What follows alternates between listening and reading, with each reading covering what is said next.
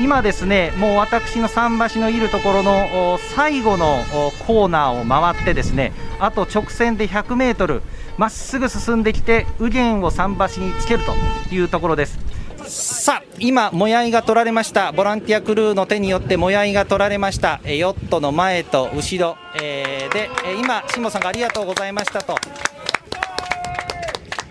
9時19分です。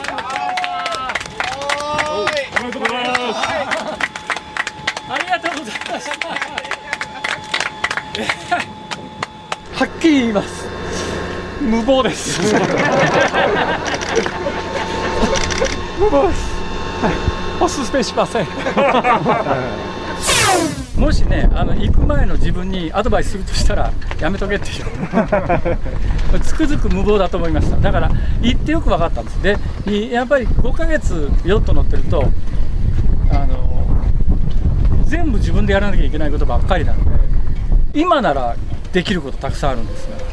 が最初の1か月ぐらいはできないことだらけでしたから辛坊さん。あ、どうも。あ、どうも。あ、よかった、起きてて。番組始まった時に、え、5時？っておっしゃってて、もう飲んでるよってお話だったんで。うん、心配してました。じゃあ、あの、リスナーの方からね、本当たくさんのご質問いただいているんで、ちょっと一つずつ、はい、伺っていきます。今回の航海で一番怖かったことは何でしょう？太平洋の上で幽霊とか未確認生物とか 見ましたか？なんか怖いことはいっぱいありました。というのがですねこれがねなんか宣伝みたいになって申し訳ないんですがあの私のメールマガジンでですね、うん、今週から太平洋横断で怖かったことワースト5っていう連載を始めます。これがね54321というカウントダウン形式なもんですから、はい、今ここで一番怖かったことを言うわけにいかないんですよねこれが。ちょっと。じゃあ6位ぐらいでいいですから。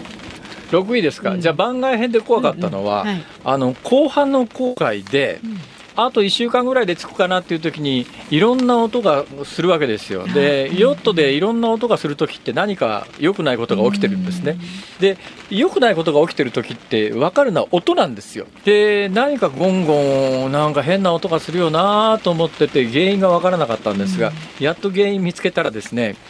あのバッテリーがバッテリーケースの中で右往左往してガッタンガッタン言ってるんですがこれは怖かったですね。端子がショートしたら発火して火事になりますからね。でこの船消火器3本積んでるんですけども、怖かったのはバッテリーケースの横にあの燃料満載した軽油管が3つあったんですよ。これもしバッテリーが発火して軽油管に引火したらもうどうにもならないじゃないですか。これは怖かったですね、でこのあと、軽油管はね、バッテリーケースから離れたところに移し替えましたけど。明日もまたあのご連絡いたしますんで出てください。喋り足りないと思いますなんですって？何を言ってんですか？もう喋ることないですよ。まだまだいっぱいあるでしょう。ないわ。楽しみにしております。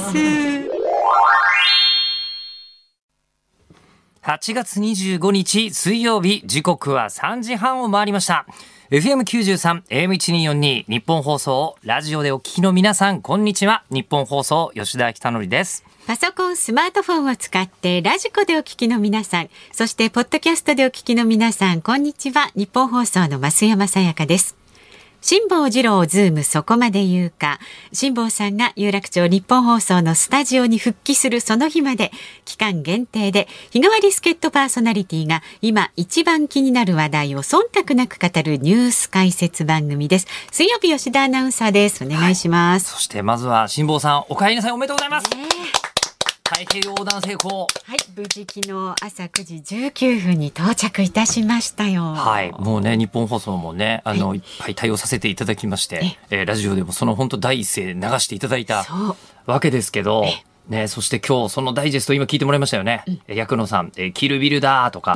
えー、こちらラジオ MR さん、布袋さんとおっしゃってますけど、はいはい、もう昨日、日本で一番かっこよかったのは、えー、辛坊治郎と布袋寅泰の可能性が。並べますか、えー、あるなと思うぐらいでしたけど、うん、いやー。で、あのやっぱりちょっとこう、もう本当人事じゃない気持ちじゃないですか。そうそうそう。ね、なので、まず一番初めに、はい、あの、こう、辛坊さんの、うん、あの、こう、帰ってきてからの映像、結構まとまったやつで20分ぐらいのやつが、えー、昨日もう夜中に YouTube に、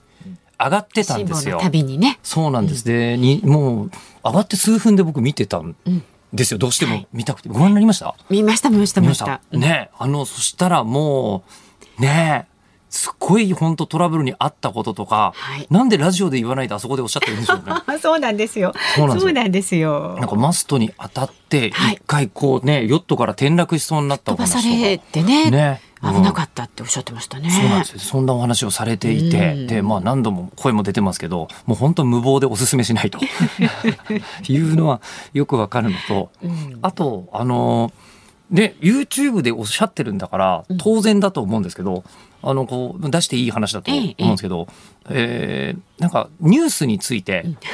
辛坊さんが堂々とおっしゃっていたのは、この商売をしていて言うのはなんだけども、あの、えー、大体のニュースって、普段の生活に関係ないよね。っておっしゃってましたよね。あのー、もしもし？えどの口が？みたいな感じに思いましたけど、はい、もう今一番気になる話で忖度なく語るニュース解説番組の、ね、そうそう。パーソナリティがそうおっしゃってたんですけど、はい、だからこれ逆に読み解くと、うん、あの誰かにとっての人生を揺るがす一大事なんですよね。そうニュースって。そう、まあ、そういう言い方もできますよね。確かに。で、えこれについて考えるっていうのは、はいうん、あの本当に自分の身の、まね、周りで同じことが起きることはそうそうないと思います。うん、もう辛坊さんのヨットの旅についてこんなにねラジオで何度も聞いていただきましたけどお聞きの方のうち何人が太平洋横断に出られるのと。ほぼほぼゼロだと思うわけじゃないですか。いやだけどなんか人から話を聞いて、我がことのように考えるっていうのはもうめちゃくちゃ豊かだなと思ったんですよ。あね、改めて。うんえー、でもう一個あの辛坊さんがすごいなと思ったのがあのまあ、ものすごい大冒険をして帰ってきて、もう公園でお金はいらないみたいな話をされてましたよね。はい、で嘘だみたいなことを 宮根誠司さんに突っ込まれるみたいなこともありましたけど、でも結構結構どころか多分本音だと思うんですよね。今の時点でもう嘘偽りないと思いますよ。100%本音だと思いますよ。そうですよね。で、こう活動、まあ今65歳でいらっしゃって、あと10年かもしれないというふうに言って、じゃあその10年の使い方はって言った時に、いやまずはあのこうお友達の墓参りに行かれるみたいな、うんうん、あそれはすごくわかる感じするっていうのと、はいあとあの、いろんな、まあ、お金儲けのために講演はしないけど、で、ラジオはやると約束していたからやるけどと言いつつ、うん、ラジオに関してはちょっとやりたそうな雰囲気に見えるそうなんですよ。で、この番組ではやっぱりそのラジオでね、聞いてくださる方に対しては、その自分を求めてくれてる人だしっていうお話も、うん、あの、オンエアでありましたんで、うん、ラジオに対してはね、このニッポン放送のズームに対しては聞いてらっしゃる皆さんにとても愛情を持って、うん、また戻ってくると。のがこうすごい伝わってきて、うん、であの改めてあのこうもう辛坊さんってテレビのねこうメインキャスターも務められて、はい、でもいろんなところでいろんなことをされてで今回太平洋横断までされた方が、うん、結局ラジオをちょっとやりたいと思ってくれてるわけじゃないですか。うん。で僕は逆にラジオ以外の仕事をしたことがないんですけど、うん、なんてラッキーな仕事をさせてもらってるんだろうというのがなんか昨日の辛坊さん見ててすごい伝わってきてしまって、えー、でもこれってそれぐらいラッキーでやりたいと思ってくださる方がだってラジオ出てくださいってお願いして出てくれる方がこんなにいらっしゃるわけですから、こんなにあのラッキーな立場を何もせずともずっとぼんやり暮らしてる人間が育てちゃいけないなみたいなのをですね一瞬回って思っちゃって、ね、そうなんですよ。ね。はい。うんうん、で辛坊さんの状況を見てもう一個思ったのが、辛、う、坊、ん、さんはずっと血圧の薬を薬をお持ちになってねあの帰ってきて最後足りなくなるんじゃないかと思ってみたいなことも、まあ、放送でもおっしゃってましたし、はい、YouTube でもおっしゃってたんですけどそう考えると、まあ、私45歳で、うん、あの顔色はめちゃくちゃ悪くてですねガリガリなんですけど健康状態には1ミリも問題がなく、ええ、持病も何もないという。それよかった。そうなんですね、うん、でこの状態ってすごくラッキーなんですよやっぱり。ね、もう一段階。そうですね。で、うん、なんかやっぱりじゃあラジオで喋ることを仕事にさせてもらってるラッキーさとこの体力があるラッキーさをこう掛け合わせたら、じゃあそういうラジオで喋っていい資格がある人であるために他の人がやってない体験をいっぱいしたことある人じゃないとダメなんじゃないかなっていう気が。放送で喋る上でそうなんですよ。やっぱりそういう人の話聞きたいですよね。辛坊、さんの太平洋の話なんて一晩中でも聞いていられるでしょう、きっと、えー、そう考えるとなんか私あの辛坊さんお戻りになるとえー、週に1回だけ仕事が固定されてる身分にあるんですね、うん、日曜日の夜中だけに、はい、収録空いてるんですよ。えーもうなんか6日間ぐらい空いてたらなんか無人島行って帰ってくるぐらいのことは全然できんじゃないかな。船乗っちゃいますか？あの船かどうかはわからないんですけど、もともと、あの、なんですかね、文化人類学とかそういうのすごい好きなんで、うんうん、なんかこう、現地の方とかに入り込んで生活してくるみたいなのが、ぼんやりやりたいなと思ってたんですけど、うんうん、結構はっきりやりたいなっていうふうに。ちょっと吉田さんが刺激されてますよ。いや、刺激されました。はい。本当に。どっか行っちゃうかもしれませんよ。うん、でもたまりにたまってる振り級と有給を使って、なんかできるんじゃないだろうかと。まあでもそれ自分のね、あの、人生の中、お仕事別にしてもね、えー、って考えても、ね、それは得難い経験になると思うんで。そうなんですよね。いけるんならそれはいいと思いますよ。いや、もう改めて辛坊さんに触発された中年一人でございます。はい。あ、でもそういう方いらっしゃるかもしれないですね。いや、いると思いますよ。ね、もう本当にね。うんあでもこういうのはありましたね。ザルジオネーム人生ムチャリブレさん。うん、えー、よっぴー持病はないかもしれないけど、持病はどうかしてるっていう持病がありますねっていう のはいただいてます。うまく修正してくださいよ。いやでもちょっと本当なんか元気出ました。辛坊さんのそうですね。はい。うん、頑張ろうって思いましたよ。はい。はい、今日もね、はい、実はあの一夜明けた辛坊さんと5時台にお電話つなぐ予定です。はい。まああの出ていただけるんですけれどもね、やっぱり何より辛坊さんの体調というか、まあだって137日間太平洋を往復してたわけですから、はい、まあ並大抵の疲れではないと思うのでね、まあ、様子を見ながら私たちもこうねぜひオンエアに出ていただいてっていうことをね、うん、進めていきたいと。今日は寝てても誰も文句言わないと思うんですよ、そうですね。今日ばっかりは、はい、まあ、でも一応あの5時にはえ喋っていただける予定になっております。一応そうなんです。予定は予定としてあります、はい。ねぜひお聞きになってください。はい。ではズームそこまで言うか今日も株と為替の値動きからです今日の東京株式市場日経平均株価反落しました。昨日に比べて7円30銭安い。2万7724円80銭でした。前日まで大幅高となっていた反動で利益確定売りが出ました。また為替相場は現在昨日のこの時間と比べますと10銭ほど高くなっています。1ドル109円70銭付近で取引されています。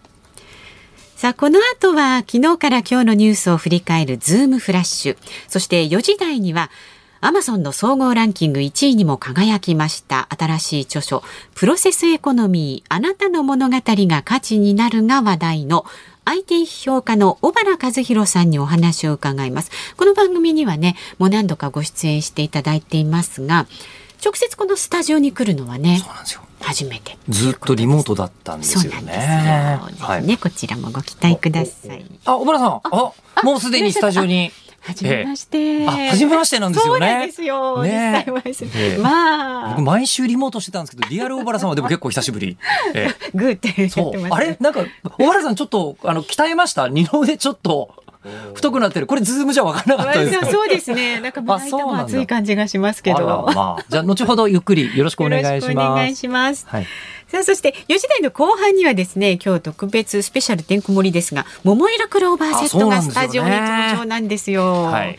もう桃黒界隈では私はごぼうとして知られているわけなんですが、ねえー、それはもう高木玲ちゃんが僕を見た瞬間にごぼうって確かにってみんなが思ったからいいですよ観察が。そうなんです。えー、で今日お越しいただけるんですよね。そうなんです。はい、佐々木さん復帰でいらっしゃるらしいという。ね嬉しいですね。ねうんさあ番組ではねそんなこんなありますがラジオの前のあなたからのご意見お待ちしていますメールは z o o m zoom アットマーク一二四二ドットコム番組を聞いての感想、ツイッターでもつぶやいてください。ハッシュタグ漢字で辛坊治郎、カタカナでズーム、ハッシュタグ辛坊治郎ズームでつぶやいてください。えー、昨日ね、その太平洋横断往復チャレンジ終えました辛坊さんへの質問などもありましたら、ぜひ送ってください。さあではこの後は昨日から今日にかけてのニュースを振り返るズームフラッシュですニッポン放送がお送りしていますズームそこまで言うか辛坊治郎さんが有楽町ニッポン放送のスタジオに復帰するその日まで期間限定で毎週水曜には私吉田尚記と増山アナウンサー2人でお送りしています。では昨日から今日にかけてのニュースを紹介するズームフラッシュです。アフガニスタン情勢を受けて G7 主要7カ国の首脳は昨夜オンライン会議を開きました。首脳声明では外国人やアフガニスタン人の協力者の安全な国外退避に向け連携を続ける方針を表明しました。東京パラリンピックは昨日国立競技場で開会式が無観客で行われました。政府は北海道と宮城、岐阜、愛知、三重、滋賀、岡山、広島の8つの道と県に対し緊急事態宣言を発令する方針を固めました。期限はいずれも宣言が出ている東京都などと同じ9月12日までです。自民党の二階幹事長は昨日菅総理大臣の任期満了に伴う自民党総裁選挙に関し二階派として菅総理の再選を支持すると明言しました。イギリスの大学研究者らによりますと世界の新型コロナワクチンの接種回数が累計で50億回に達しました。当初低水準だった日本は G7 先進7カ国の中ではアメリカに次ぐ2番目の回数です。シンクタンク都市戦略研究所は昨日東京都23区を除く国内138都市を経済文化環境など6分野に関する86の指標で分析したランキングを発表しました。交通のアクセスや暮らしやすさが上昇した大阪市が初めて首位に立ち去年まで3年連続トップだった京都市は2位になりました。今月行われたフジロックフェスティバルの3日間の延べ来場者数は3万5449人でした。主催者は現在のところ会場においては一人の陽性者も確認されていないと発表しています。あの改めて辛坊さんのあの、ね、あのニュースについてのこうご意見を聞いてから今日このコーナーを迎えるともう世界広いなと思いますよね、うん、本当にいろんなことがいろいろ起きてるんだなって、ね、うん、辛坊さんアフガニスタンもいらっしゃったことあるんですよね。あそうですね。ね、うん、えー、みたいなまあことで、えー、思った中で、そう考えると一番ちょっとピンときちゃったのがあの自民党の総裁選って、はい、これもうみん。な完全に数の話で報道されるじゃないですか、ね、この人の意図がこうだからみたいな話になりますけど、あの普通に、えー、誰が日本のあのリーダーだったら一番いいのかっていう問いって全く立たないの変じゃないですか。あシンプルにね。シンプルに。誰がリーダーの方がこの先数年良さそうっていうふうには自民党内では言わないんですかね。自民党に限らずですけど。うん言わなくなってきちゃうんじゃないですか。まあ、だからなんか目の前のことに一生懸命なりすぎてると、うん、そういうこのパーンってこう視線が広くなるみたいなことって忘れがちなんだなと、うん、いうふうに。そうですね。時々ハッとすることもありますよね。自分たちでもね。そういうのってね。だそうですよね。うん、で、それで言うと、やっぱり昨日のパラリンピックの開会式、本当に素晴らしかったと思うんですよ。うんうん、昨日見てて、ちょっと鳥肌立つぐらい感動して。はい、で、多分、こうあの、今まで無意識のうちに、こうあの、えー、いわゆるこう、ハンディキャッパーの方が、頑張っててすごいみたいな見方をしてた気がするんですけど、うんうん、今回の開会式に関しては、そうじゃなくて、こう、見たことのない発想を見せてくれてて、かっこよかったんですよ。かっこいいなって思いましたね。思いますよね。そうで、あ、こんな感じなこともできるんだっていうかなんかね、驚きもありましたし。まずこう、義足のダンサーの方とかが出てきて、うん、義足が LED でキラキラ光ったりしてるのは、うんね、これも魅力的じゃないですか。うん、で、それがこの身体表現の中に全部組み入れられてて、はいかっこいいと思ったら、すごいって見惚れてたら、その義足外したりするんですよ。おおみたいな、ね、これはもうエンターテインメントとして見たことないものを見せてくれたら、かっこいいですよね。うん、かっこよかった。すごいやっぱり人間の可能性あるじゃんと思っちゃって、うん、もうコンセプトが、もうあの、オリンピックよりも、なんかとても純粋だったというか、うん、伝わりやすい。わ、ね、かりやすいコンセプトだった、うんうんはい、今こそみんなに伝えたいみたいな話だったなというふうに思ったんですけどこれあまりにすごくて後になってからっていうのはちょっと申し訳ないんですけど、うん、調べてたら演出家の方誰だろうと思ったら、えー、ウォーリー木下さんだったんです、えー、えー、僕ウォーリーさん対談したことあるんですよ。そうなんですか。そうなんです。えなんでかというと、もともとこうあの2.5次元と言われる、こうアニメとか漫画の原作になったものを舞台にするっていう世界で、ものすごく実績のある演出家の方で、配給っていうバレーボールの漫画があるんですけど、これを舞台化したものとか、もうチケット大争奪戦で全然取れないんですけど、その演出とかされてて、で、そのウォーリーさんが、あの、ノンバーバルって言ってわかりますかね？あの、舞台って、うんあの、大体セリフを喋るじゃないですか。はい、で、セリフを喋っていろんなことを伝えるんだけど、一回手塚治虫のワンダースリーっていう作品を原作に、あの、一つもセリフがない演劇っていうのを、ウォーリーさんが演出したことがあって、その時に対談させてもらったんですよ。でその時のテーマがあの、まあ、ノンバーバルの、えーこう演劇じゃないですか。はいでノンバーバルの演劇ってそういえばこれってあのオリンピックの開会式ってノンバーバルじゃないですかっていうふうにボーリーさんに言ったら確かにっていうふうに返してくれたっていう対談がネットに残ってました。それって数年前に吉田さんがやった対談で。確か2017年に話させてもらった時おにー。その時にもうこの話が来てたかどうかなんて全く分かりませんけど、ええ。えーでその時にあのノンバーバル、うん。うん。あのこう世界中の人が分かるためには言葉がない方がいいみたいな話を、うん。そういえばしてたなっていうのを思い出してたんですけどい。やねすっごいかっこよかったなっていうのと、うん。あともう一つがあのオリンピックの取材に行った時に会場で一番聞いたセリフが会場に流れたアナウンスで「ご起立ください」っていうセリフだったんです。国旗掲揚とか表彰式でこう国歌が流れる時に言ってたんですけど、昨日あのアナウンスが、まあ、僕は放送で見てましたけど、聞こえてきたのが「可能な方はご起立ください」そうそうそうそう。これおっしゃってて、うん。でああこれはすごく配慮を感じるなと思ったんですけど、うん。これオリンピックの時も可能な方はご起立くださいって言ってもよかったよねって思ったんですよ。ああ、ええ、オリンピックの時はシンプルにご起立くださいだったんですけど、で改めてあのオリンピックとこうあのパラリンピックって本当に一緒にやっちゃってもいいんじゃないかなって思ったんです。あの志らくさんもねちょうどはい。そんな話なさってましたけどね、確かにそうですよね、いや、あのーまあ、そのね、100メートル男子やって、うんうん。100メートル女子やったら、うん。100メートル車椅子のね、コースやればいいんじゃないかというのは、わからなくはないです。で、正直、えっとね、パラリンピックは22競技で539種目うん。行われるんですね。で、オリンピックが33競技339種目で、いろいろな、こう、ハンディキャップの種類によって参加されるクラスが違うのでね。こんなに増えてしまうのは確かで、運営は大変かもしれないん。ですけど、なんかこう人類の歴史で言うと、このずーっと先の歴史のどこかでは、昔はオリンピックとパラリンピックって分かれてたよねっていうふうにうん言う方向に進んでいった方がうん。自然なんじゃないのかなっていうのを昨日見てて、すごい思ったんですよ。はい。えーいやでも改めてあのパラリンピック今までなんだかんだ言ってやっぱ海外だとそれだけの報道陣もメディアが人数割くのとか大変だったと思うんですけど今回日本に関して言うとやっぱり地元だとマンパワー会場に入れる人はもうあの無観客開催で、ええ。まあ、学校の方は言ってますけども、うん。あの入るの大変かもしれませんけどマンパワー注ぎ込める部分はやっぱあるんで、うんうん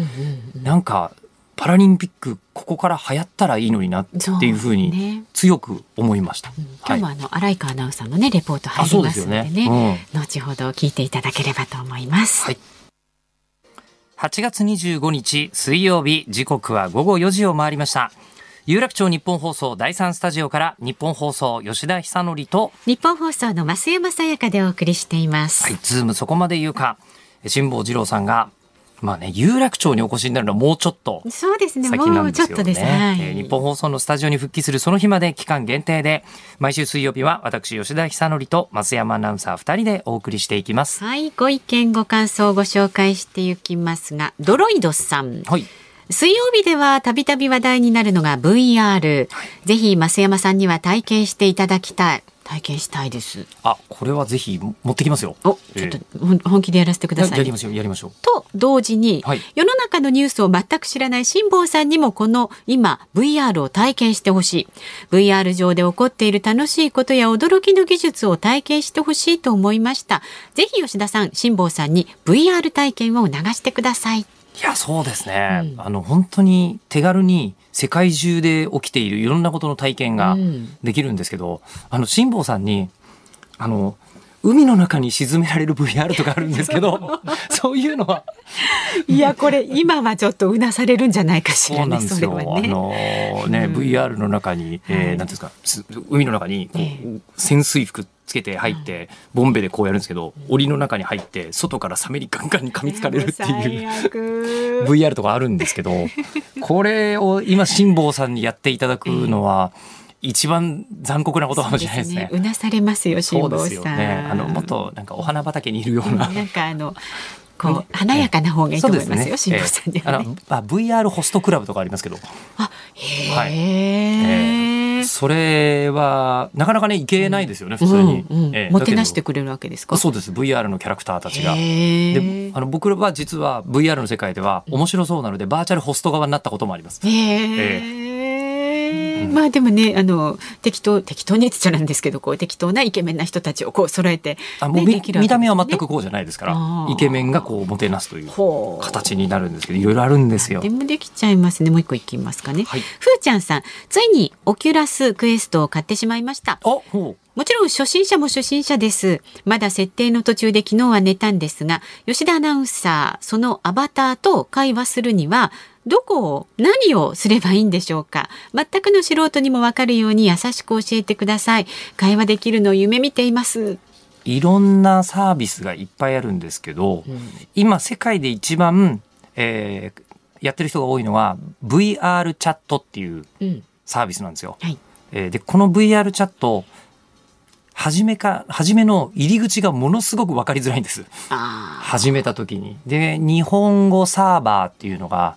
あの日本人の人たちに分かりやすくやり方を教えてくれる。説明書っていろんなこう機械についてるじゃないですか取。説。えー取説じゃなくて、うん取扱説明ワールドっていうのがあるんですよ。はその世界に入って、で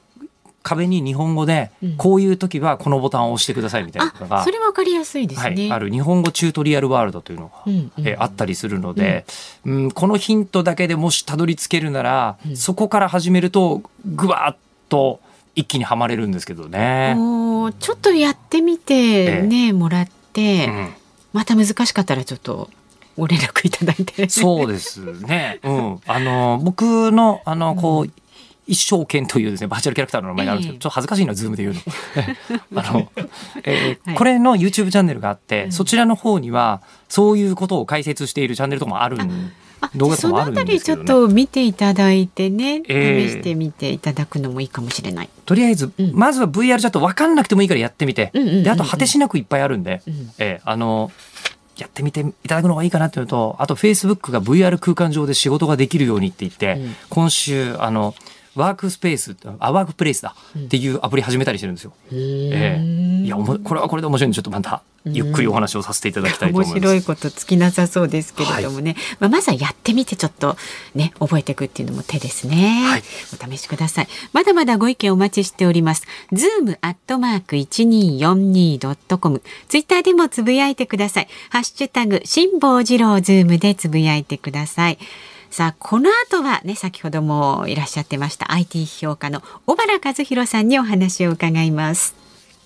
ニッポン放送ズームそこまで言うかこの時間特集する話題はこちらです。プロセスエコノミー。新しい著書プロセスエコノミーあなたの物語が価値になるがアマゾンの書籍カテゴリー総合1位になるなど話題の IT 批評家尾原和啓さんをお招きして改めてプロセスエコノミーについて伺っていきます。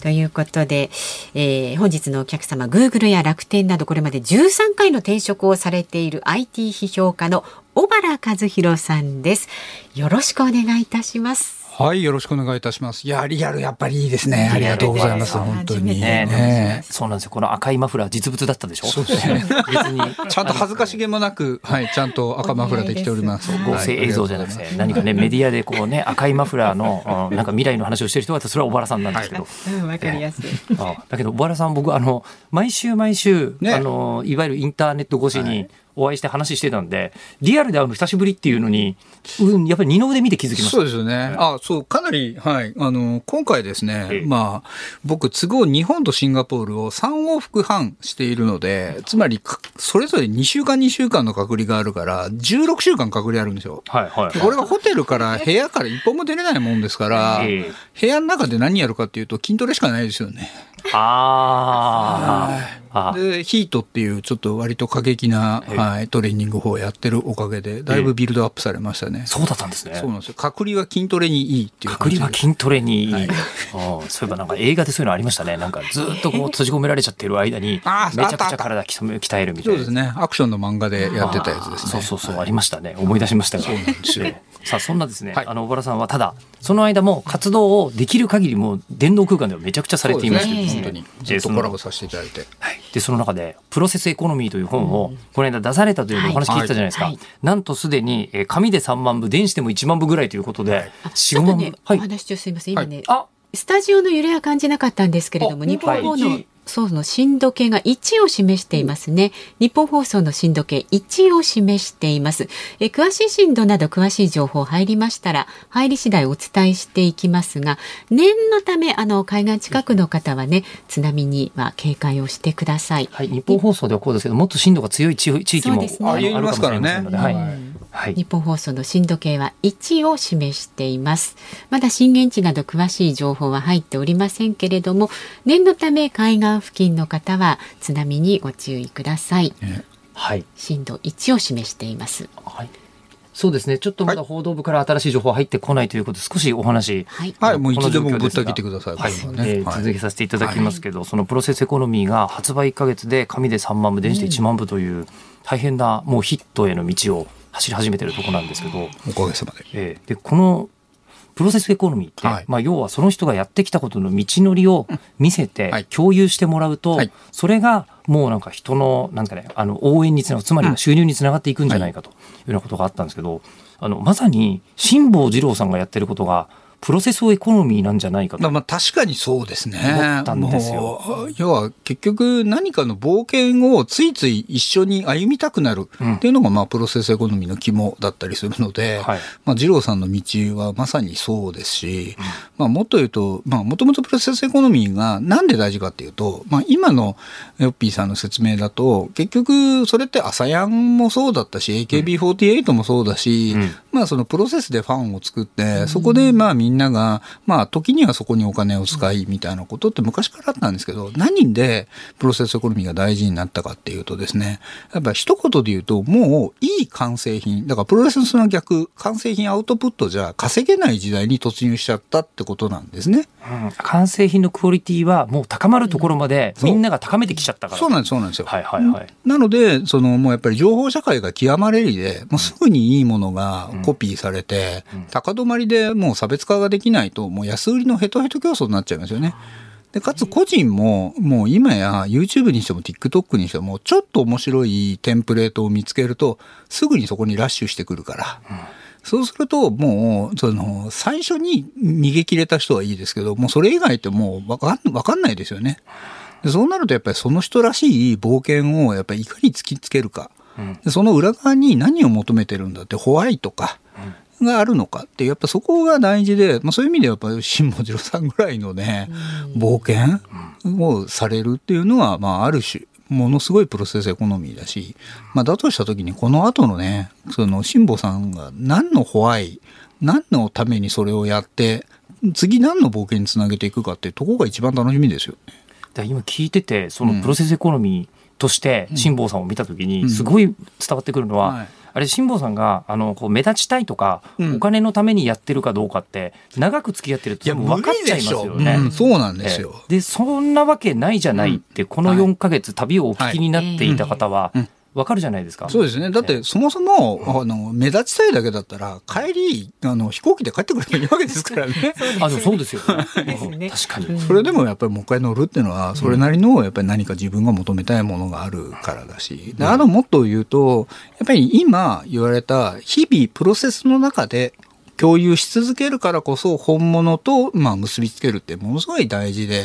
っぱもうみんなフェイクニュースにちょっと飽きてきてるんですよ。うん、やっぱ過剰に盛り立てたこうニュースみたいなもので、まあ確かにそれ刺激強いけど、やっぱ日々付き合っていくにはきついですよね。そうなった時に、やっぱ毎日毎日日々発信してるものって嘘つけないから。やっぱそういうのをこう authenticity って英語で言うんですけれども。 authenticity。authenticity。だからあのオーソライズされるとか言うじゃないですか。ああいうことをまあ英語でオーセンシティって言って、まあ、今まであなたはこういうことずっとやってきてるからこの後もあなたはこれをやり続けるよねって信じられる。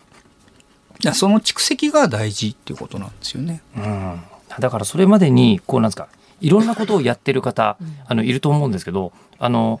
全然違うことやってるように見えるけどいやこの人の言ってることの説明を聞くと、これはちゃんとつながってるよねっていう人はみんなちゃんとつこの後もついてきてくれるってことそうですね。だからヨッピーさんって普通ね周りから見ると何やってんだこの人みたいなことを まあ思われがちなんですけれども、やっぱり小さき人が発信するみたいなことが広がっていくことを大事みたいなことをやってたりとかやっぱ話すっていうことが本当に楽しいことだよねみたいなことをこう深掘りたいみたいなことを、こうじーっとそばにこう歩いてるとようやくこれヨッピーさんいい加減な人じゃないんだなみたいなことも見えてくるわけじゃないですか。まあ、バレてる可能性も逆にあるんですけど、すごくありますけどね。えー、でそうするとあの今回の辛坊さんの挑戦って、はい、あれ誰に言わなくてもよかったって部分もあると思うんですよ。はい、誰も知らずに、うん、ラジオだけは続けてくれてでくれましたけどでももうラジオも降板するってもおかしくないわけじゃないですか、うん。ね、それだけのことするんだったら、だけど続けて結果的にプロセスエコノミーになったんですけど、うん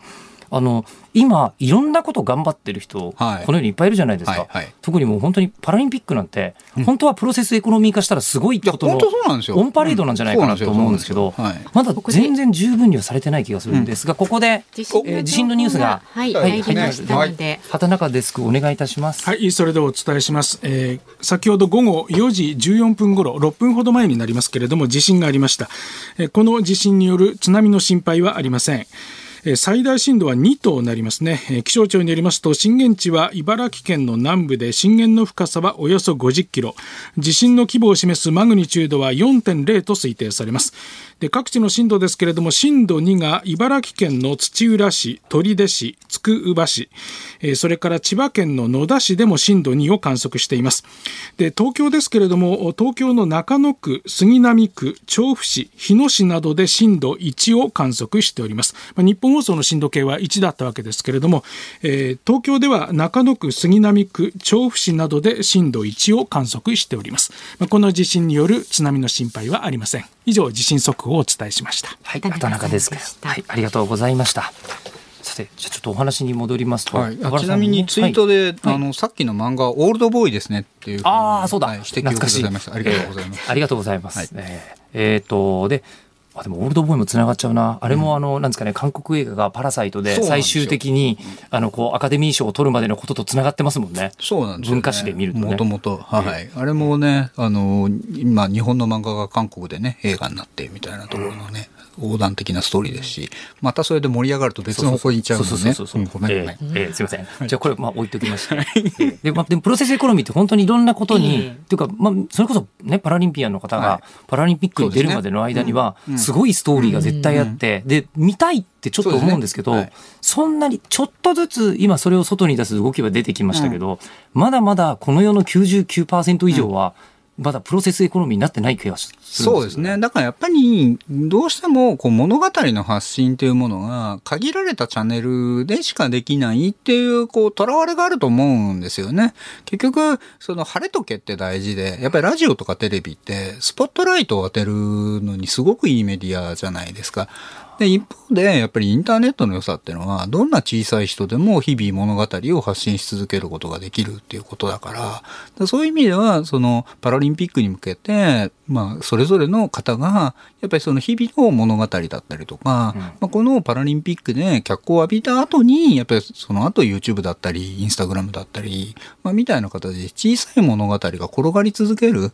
やっぱそういうこう、まあ、スポットライトが当たる場所と、その日々のその冒険を続けるっていう組み合わせがね、進んでいけばいいんじゃないかなと個人的には思うんですけどね。うん、あの、そうすると、うん、こう、今は、こう、大きな物語をテレビがドーンって提供してたりしたのが、はい。うんはい、あの、もうそっちはまあ作り事じゃないみたいになっちゃうかもしれないまあまあまあまあ多少はねドラマだったり、はい、まあ、ドキュメンタリーは変わらない価値は変わらないと思うんですけど、うん、あのそうなるとなんかもうテレビとか作ってる人にとってはあまり都合がよろしくないことで。はい。えー、いや、でも一方で、やっぱり、その日々の小さな物語が、やっぱりスポットライトが当たるから化ける。とか、うん、スポットライトが当たるからみんなの力をより得て次の段階に得られるってあるじゃないですか。うん、僕はやっぱ組み合わせだと思うんですよね。どうしても今までのテレビっていうのはまあその制作費の関係だったりいろんな関係でちょっとこうまあバタバ日常のバタバタのことを配信しがちなんですけどインターネットの中で紡がれてきた小さな物語をこうみんなに脚光を浴びせることでより次のステージもうねさなぎが蝶になっていくみたいなところを演出していくところにやっぱラジオとかテレビってあるんじゃないかなと思いますよね。だって僕もやっぱラジオ来たら上がるもん。あとテンションが上がる。テンション上がる、うん、大好きだから。やっぱ子供の頃から育てていただいたラジオですからね。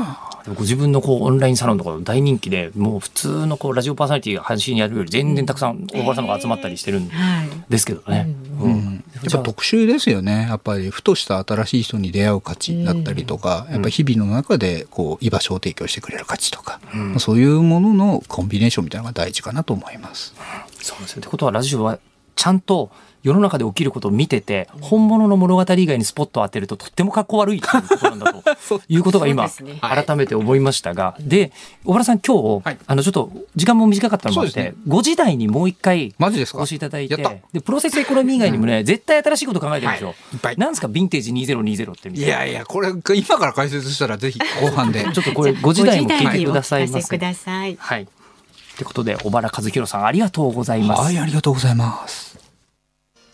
8月25日水曜日時刻は午後5時を回りました。日本放送吉田久典です。日本放送の増山さやかです。ズームそこまで言うか。辛坊治郎さんが有楽町日本放送のスタジオに復帰されるその日まで期間限定で毎週水曜日は私吉田久典と増山アナウンサーでお送りしております。はい一応あの形的には5時の辛抱ですのお時間です。そうですね。ね昨日137日間の太平洋横断往復チャレンジを終えた辛抱さん、うん、今日はねまあお疲れだと思うんですけれどもどんな感じでしょうか？あこれ一応今から携帯にかけるんです、ね、携帯ですよね。はい。携帯電話かけます、はい、もう衛星使わなくてもね ちゃんと通じるようになったんで。なんなら有線でもいけますもんね有線でもいけますよね、はい、なんとなくこう喋りの時差があるんじゃないかと思っちゃいますけどもストレートにちゃんとね、はい、お話できるようにな今日の位置は大阪ですってことですねあもしもし。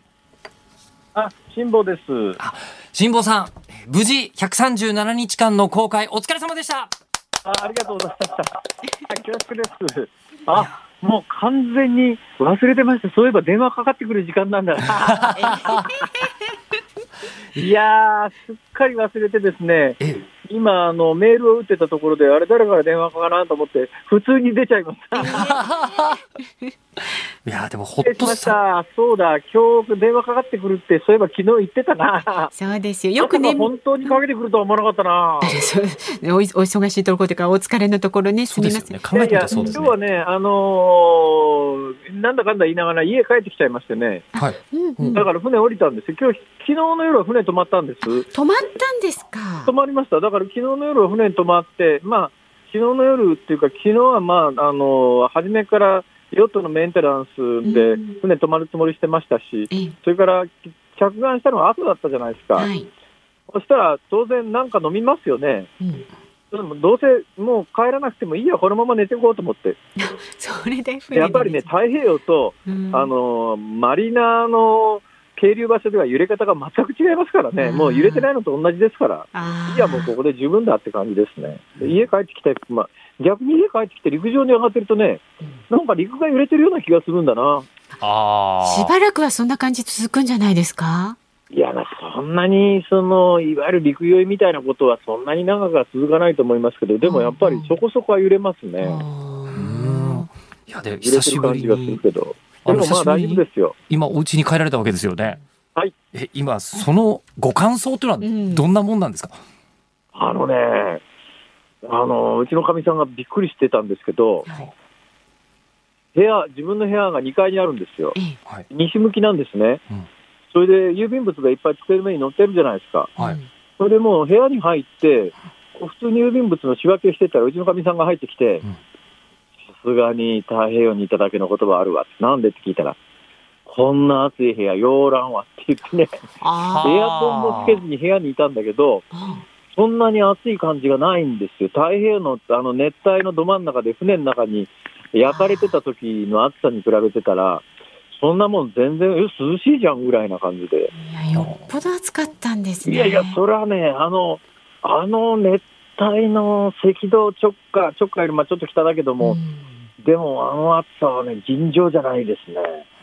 であとあのご家族はどうだったんですか？みたいなの気になったんですけど、今のところこんな暑い部屋ようおらんわしかコメント聞いてないんですけど ご家族は何かおっしゃってなかったんですか？あのね長男が、まあ、直接私にじゃないですけど、長男が言ってた話はですね、えー、おかしいやん、もともと水曜日言ってたが、なんで一日も早なんねんって言ってたらしいですわ。なんか皆さん、冷静ですね。帰ってきたら悪いんか、俺はって感じだよね。辛坊さんはなんとなくほら、久しぶりにやっぱりご家族の顔見て、奥様の顔見て、こう、うるうる来ちゃったりしなかったんですか？いやいやいやいや、別にそれは、あの、ないっていうか、なんていうか、うん、あの、まあ、当然、もうそうなるだろうという、なんかこう、信頼というか安心というかですね、うん、心配もしないよっていうか、まあ、心配してるのか知らないけど、もうそれは、あの、あの帰ってくるよねって言って、聞かれて出てって帰ってくるよって言って、言って出てますから、帰ってくるよって言ったから約束果たして帰ってきただけの話ですから。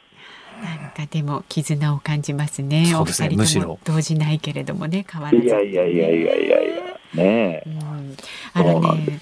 リスナーのね、やっぱりね、それでね、そう言われて気がついてね、エアコンつけたんですよ。涼しいね、エアコンは。あのね、つけた方がいいですよ。熱中症でね、死んじゃいますよ。せっかくついたのに。いやいや、だから逆にあの太平洋の船の中でよく熱中症で死ななかったなと思ってね。それがちょっとね、今から考えると、それもぞっとするよね。そうですよ。多分ね、あの、あのものすごい揺れ揺れるから、やっぱり貿易風体で安定してるって言ったって、ローリングってやつは、左右の揺れは止まらないからね。だから多分それで感覚が麻痺してたのかもしれないけど、尋常な暑さじゃなかったもんね。水分もちゃんとね、あの、決まった時間に取ってくださいね。喉乾かなくても。ありがとうございます。いや、私ね、なんかね、あの昔あの、世代によって知らないから、多分吉田さんは知らないと思うんだけど、はい、よし横井正一さんって言って、あわかりますよあのガム島で発見された人いて、恥ずかしながらって帰ってきた人いるんですよ。はい、あの方、日本に帰ってこられてね、あれ、小野田さんだったかな、横井さんだったかな、待望生活評論家みたいなことを始められたんですね。俺、今ならね、あのー、幸福の見つけ方とかね、満足の仕方とかね、細胞生活の進めとかね、結構なんかそういうのいけそうな気がするんだな。本書けますね、きっとね。その感覚忘れないうちになんかささっと書いたらどうですか？そうだよね。うんうん。そこからささっと書こうかな。うん。まあ、あの、こちらのね、日本放送も忘れずにいただきたいんですがも。え、ありがとうございます。それでね、自主隔離、一応自主隔離なんですが、なんたって私は2か月間。誰とも会ってないわけで、でね、コロナの感染リスクが日本で一番低い人物なんですよ、私、うん、今ね、当然のことながら。はい、それなんだけど、一応、法律の建前では自主隔離なんだけども、うん、これ、検疫の方に正式に言っていただいたんですが、船員に対する特例っていうのがあってですね、あの例えば貨物船の船乗りで2か月間、3か月間、もう同じ船員同士でしか会わないとかって、で日本に帰ってくる人いるじゃないですか、で一応2週間の自主隔離は自主隔離なんだけれども、普通の人で海外から帰ってきた人とは全く違う扱いになるらしいんですよ。で今回、私、船乗りの扱いされてるんで、だからいわゆる海外行って帰ってきた人とはちょっと自主隔離の,、まあ、あの程度は違うっていうか、で現実、私あの、過去9週間、誰とも会ってないんですか、私、過去9週間あった生き物はですね、あの飛び魚だけですからね。飛び魚コロナにならないっしょ、多分ね。多分ね。うん、まあ、だから、あの、まあ、自宅基本おとなしくしてますけれども、まあまあ、そんな事情ですんで、割と普通の隔離の人とは違う状況ですね。うんまあじゃああのねいつ戻ってこられるかというのはねちょっとまだ今のところだからとにかくね日本放送で、うん、あの本当に復帰するんだらって本当に復帰するんだらとか言うと申し訳ないですけどとにかく過去の半年分の時事問題に関しては、うんやっぱりそれなりに勉強してからじゃないと失礼なんで、それちょっとあの勉強しに行きます、日本放送に。あ の来るんなら、ちょっとあのオンエアにも顔出していただきたいなと思いますそう言われると逆に行きづらくなるじゃないですか。いやいやいや、まあそうですね。じゃあじっくりちょっと頭の中に新聞とか世の中の出来事を叩き込む時間をね。せっかくだからあのリスナーの方に失礼にならない程度にはあの、知識を戻してから。プラスアルファ、あの、待望生活評論家としての、あの、はい、ね、コメントも、はい、お話できると思います。わかりました。もうラジオを聞きの方からもね、あったかいコメント、本当たくさんいただいてますんでね。本当にありがとうございます。はい、え、お待ちしておりますので、まずはね、その体の疲れ取ってください。あ、それでね、うん、今週、今水曜日じゃないですか。はい。明日、飯田君だよね、木曜日。あ、そうです、そうです。やっぱり、切りで、で、明日も電話俺、あの待ってるし、多分明日の夕方、船にいる可能性が高いんだな。ああ、そうなんですか。うん、ちょっとまだね、やることいっぱいあるんですよ、船で。うだもんで、船にいると思いますんで、あの、よかったら電話してみてください。大丈夫ですかじゃあ、明日、飯田君も喜ぶと思いますんで。そうですか。飯田君、ね、おかけしちゃいますよ。あ、お願いします。じゃあ、はい、飯田君だけだとなかなかね、あの、うん、モチベーションとして電話待ってる気持ちもあれなんで、本田翼さんも呼んどいていただくとありがたいですね。無理です。あ、そう。じゃあ私が代わりにあの本田さんの真似しますんで。するんですか？いやしません。ということでね、あのゆっくり休んでください。ありがとうございます。はい、ありがとうございました。ありがとうございました。まあ元気で何よりでしたね。あの喋りたいんじゃないですか？この感じ。私もねそう思っちゃったんですけど、今の感じは。はいはい。えー、あの辛坊さんのあのヨットカオリンファイブの入港シーンですとか昨日の辛坊さんのインタビューの模様インターネットでチェックできますので詳しいことは辛坊さんの公式ツイッター辛坊の旅 N ご覧になってください。ズームそこまで言うかこの時間特集する話題はこちらです。2020ヴィンテージ風船理論。プロセスエコノミーあなたの物語が価値になるの著者 IT 批評家の小原和弘さんに2020ヴィンテージ風船理論について語っていただきます。4時台に引き続きよろしくお願いいたします。はいありがとうございます、はい、辛坊さんは137日間で帰ってきましたけど小原さんは1時間弱で帰ってきてそうですね。はい。その間情報交換トリップしたようにましたさてじゃああのすみません、はい、さっき、はい、あの最近なんか小原さん常に最新の言葉を知ってるんですけど、はい、2020ヴィンテージっていう言葉を、なんか最近唱えていらっしゃるそうですね。何ですか？はい。これ、あの、ヴィンテージっていうとですね、はい、まあ、ワインの当たり年みたいな時に使ったりするんですけど、はい、まあ、実はワインって雨が少なくて、こう、気候が厳しかった年の方が、その、いいワインが生まれるんですね。はい、で、今、シリコンバレーの中では、これと同じで、その、ベンチャーとかスタートアップが、ものすごい当たり年に去年がなるんじゃないかっていうことを言われてまして。それってやっぱり去年って、まあ、もう全世界的にコロナで、ビジネスにとっては逆風しか吹いてなかったみたいな、そうなんです。まさにその天候でいう厳しい時だからこそ実りがものすごいベンチャーが生まれるんじゃないかと。これ具体的のベンチャー業界の中で2006年ヴィンテージという言い方を実際してて、はい、その2006年リーマンショックがありましたよね、はい、あれで、まあ、いわ金融系はすごいことになったわけなんですけど、うん、実はあれで金融の中にいたその数学がむちゃくちゃ強い人たちがそのグーグルとかフェイスブックに入ったことによってそのグーグルとフェイスブックって広告がまあ収入源なわけですけどあの収入源になる広告を作る基礎を作る人たちがものすごい入ってきたんですよ。え、じゃあリーマンショックがなかったら、あの、フェイスブックやグーグルの今の流星はなかったかもしれない。かもしれないってことなんですね。はい、で、しかも大事なことは、そのタイミングにスマホとソーシャルっていう、その次のインフラが成熟期に入ったんですよ。うん、で、これ、全く今回2020年一緒なわけですね。例えばまずコロナは分かりますけど、はい、他はどんなことつまりそのコロナという状況の中でいわゆる既存産業の中では難しいでかつリモートに中心になるっていうことでみんなが強制的にバーチャルな、まあ、仕事の仕方をできるようになったと。でも、ここから先大事なことは、今年から 5G が本格化しますよね。はい。で、バーチャルリアリティもう大好き。もう、あの、だいぶ値段が成熟化して広がってきた。うん、で、AI、IoT もいよいよっていうふうに、これからのインフラが4ついっぺんに今年から成熟期に入り、かつみんながバーチャル前提でっていう価値観のアップデートがされたって、こんな掛け算ないんですよ。確かに。だとしたら、ここから、その Google、Facebook に続くような会社が生まれてきてもおかしくないよね。っていう話なんですよね。じゃあきっとその時にできた会社でいうと 5G、VR、AI、IoT この辺りに関連する企業の中から、はい、えっ、と世界企業が生まれるであろうと。そうなんです。はい。なので、まあ、こういったことを、まあ、2006年ヴィンテージに対して2020年ヴィンテージはどこから生まれるんだろうかっていう話で、まあ、最近は僕、いろんなとこ動いてるんですけど、実は日本が有利だって個人的に思ってるんですね。この間もちょっとおっしゃってましたよね。はい、そうなんです。つまり、2006年ヴィンテージの時は、やっぱり、あの、GAFA って、まあ、Google とか Apple とか Amazon とか Facebook って、いわゆるあくまでインターネットの中をネットのテクノロジーで革命を起こした人たち。で、やっぱりインターネットって何もないフロンティアですから、やっぱりそこはフロンティアスピリッツ溢れるアメリカが強かったわけですよね。うん、でそれに対して今度起こる DX2.0 は、そのリアルがネットの力によってアップデートされていくわけですよ。うんでそうするとやっぱりリアルってもともと複雑なものなのでこのリアルがデータで整備してるっていうことに対して緻密な国ってどこですかっていうとやっぱり日本の小売や製造業ってすごいですよね。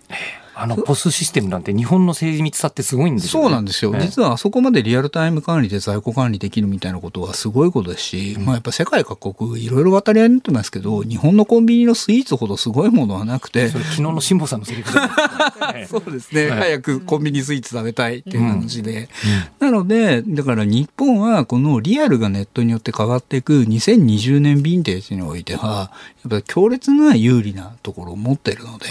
うん、そこがどこから掛け算で生まれてくるかかなみたいなことを、まあ、最近はこういろいろな人と会ってお話してるみたいなところだったんでしょうね。であと風船理論って何ですか、はい、そうなんですで今度はじゃあなんでこんないろんな話をね僕やヨッピーさんってたあの話の玉拾えるのかって話なんですけど一言で言うと僕とあのヨッピーさんって風船がちっちゃかった時に最初にいた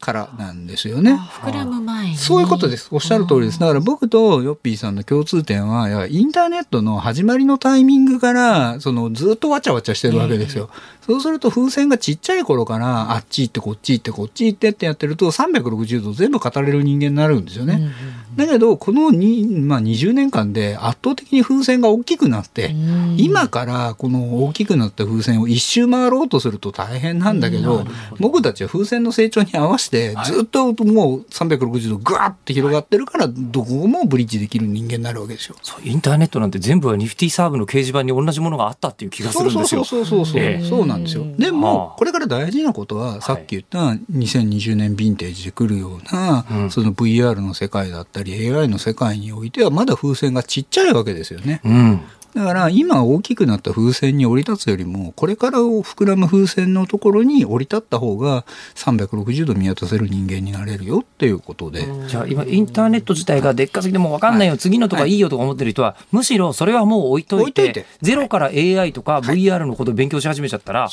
今後20年楽しいかもしれないという、しかもリアルのインターネットは日本が得意。だから DX 日本回線は、まあ、2020年ヴィンテージは日本からっていうね。うん。VR 体験させてください。あ、やりましょう。やりましょう、絶対。ということで、えー、今日はですね、IT 批評家小原和弘さんにお越しいただきました。ありがとうございました。これエンディングリクエストなんですけど、わかります？これ。あの、昨日のパラリンピックの開会式で、最後、聖火が点火される瞬間に流れた曲がこの曲なんです。ああ、はいはい。これがあのクラムボンの、あの奏でダンスっていう曲なんですが、えー、びっくりしました。あのクラムボンのこれ水戸さんっていう方が、まあ、作詞作曲アレンジとかされてるんですけど、えー、水戸さんアニオタ友達なんですよ。あ、そうなんですか。そんなとこでもつながってたんですね。いや、もうまさか、うん、あの、いつも、あの、夜中にアニオタ同士で飲んでると、どこからともなく現れる、水戸くんが、開会式の一番重要な音楽やってると思って、うわーって昨日思ったんですよね。えー、いや、でもすっごく、これ聞いてる時に自然にちょっと、鳥肌立ちましたからね。もちろん全然知らなかったんですね。さすがにこれは、えー、でもびっくりして、わ、ね、カルクラムボンだはい、えっ、ー、となので今日ちょっとお届けさせていただきました。はい。お聞きの日本放送この後5時30分からは日本放送ショーアップナイター。今日は東京ドームから巨人対広島戦。解説谷重元信さん、実況松本秀夫アナウンサーです。明日の朝6時からの飯田浩二の OK 工事アップコメンテーター初登場です。政策研究大学院大学教授で政治学者の竹中治堅さん6時台からご登場。自民党総裁選などについて取り上げます。で午後3時半からのズームそこまで言うか。明日は飯田浩二アナウンサーゲストは航空旅行アナリストの鳥海高太郎さんです。そしてはい毎週日曜日午後11時30分からはミューコミ VR、うん僕 VR 始めたの2019年ぐらいからですから2020ヴィンテージの番組なのかもしれませんよひょっとしたら。本当だ、えー、まあ言うだけ言っといた方がいいかなっていうのは思ってるんですけど。今週もバーチャルの世界に樋口楓ちゃんという V ライバーの方を、はい、はい、お招きいたします。ってことで明日も辛坊さん出てくるんですよねきっと電話ね。はい明日も聞いてください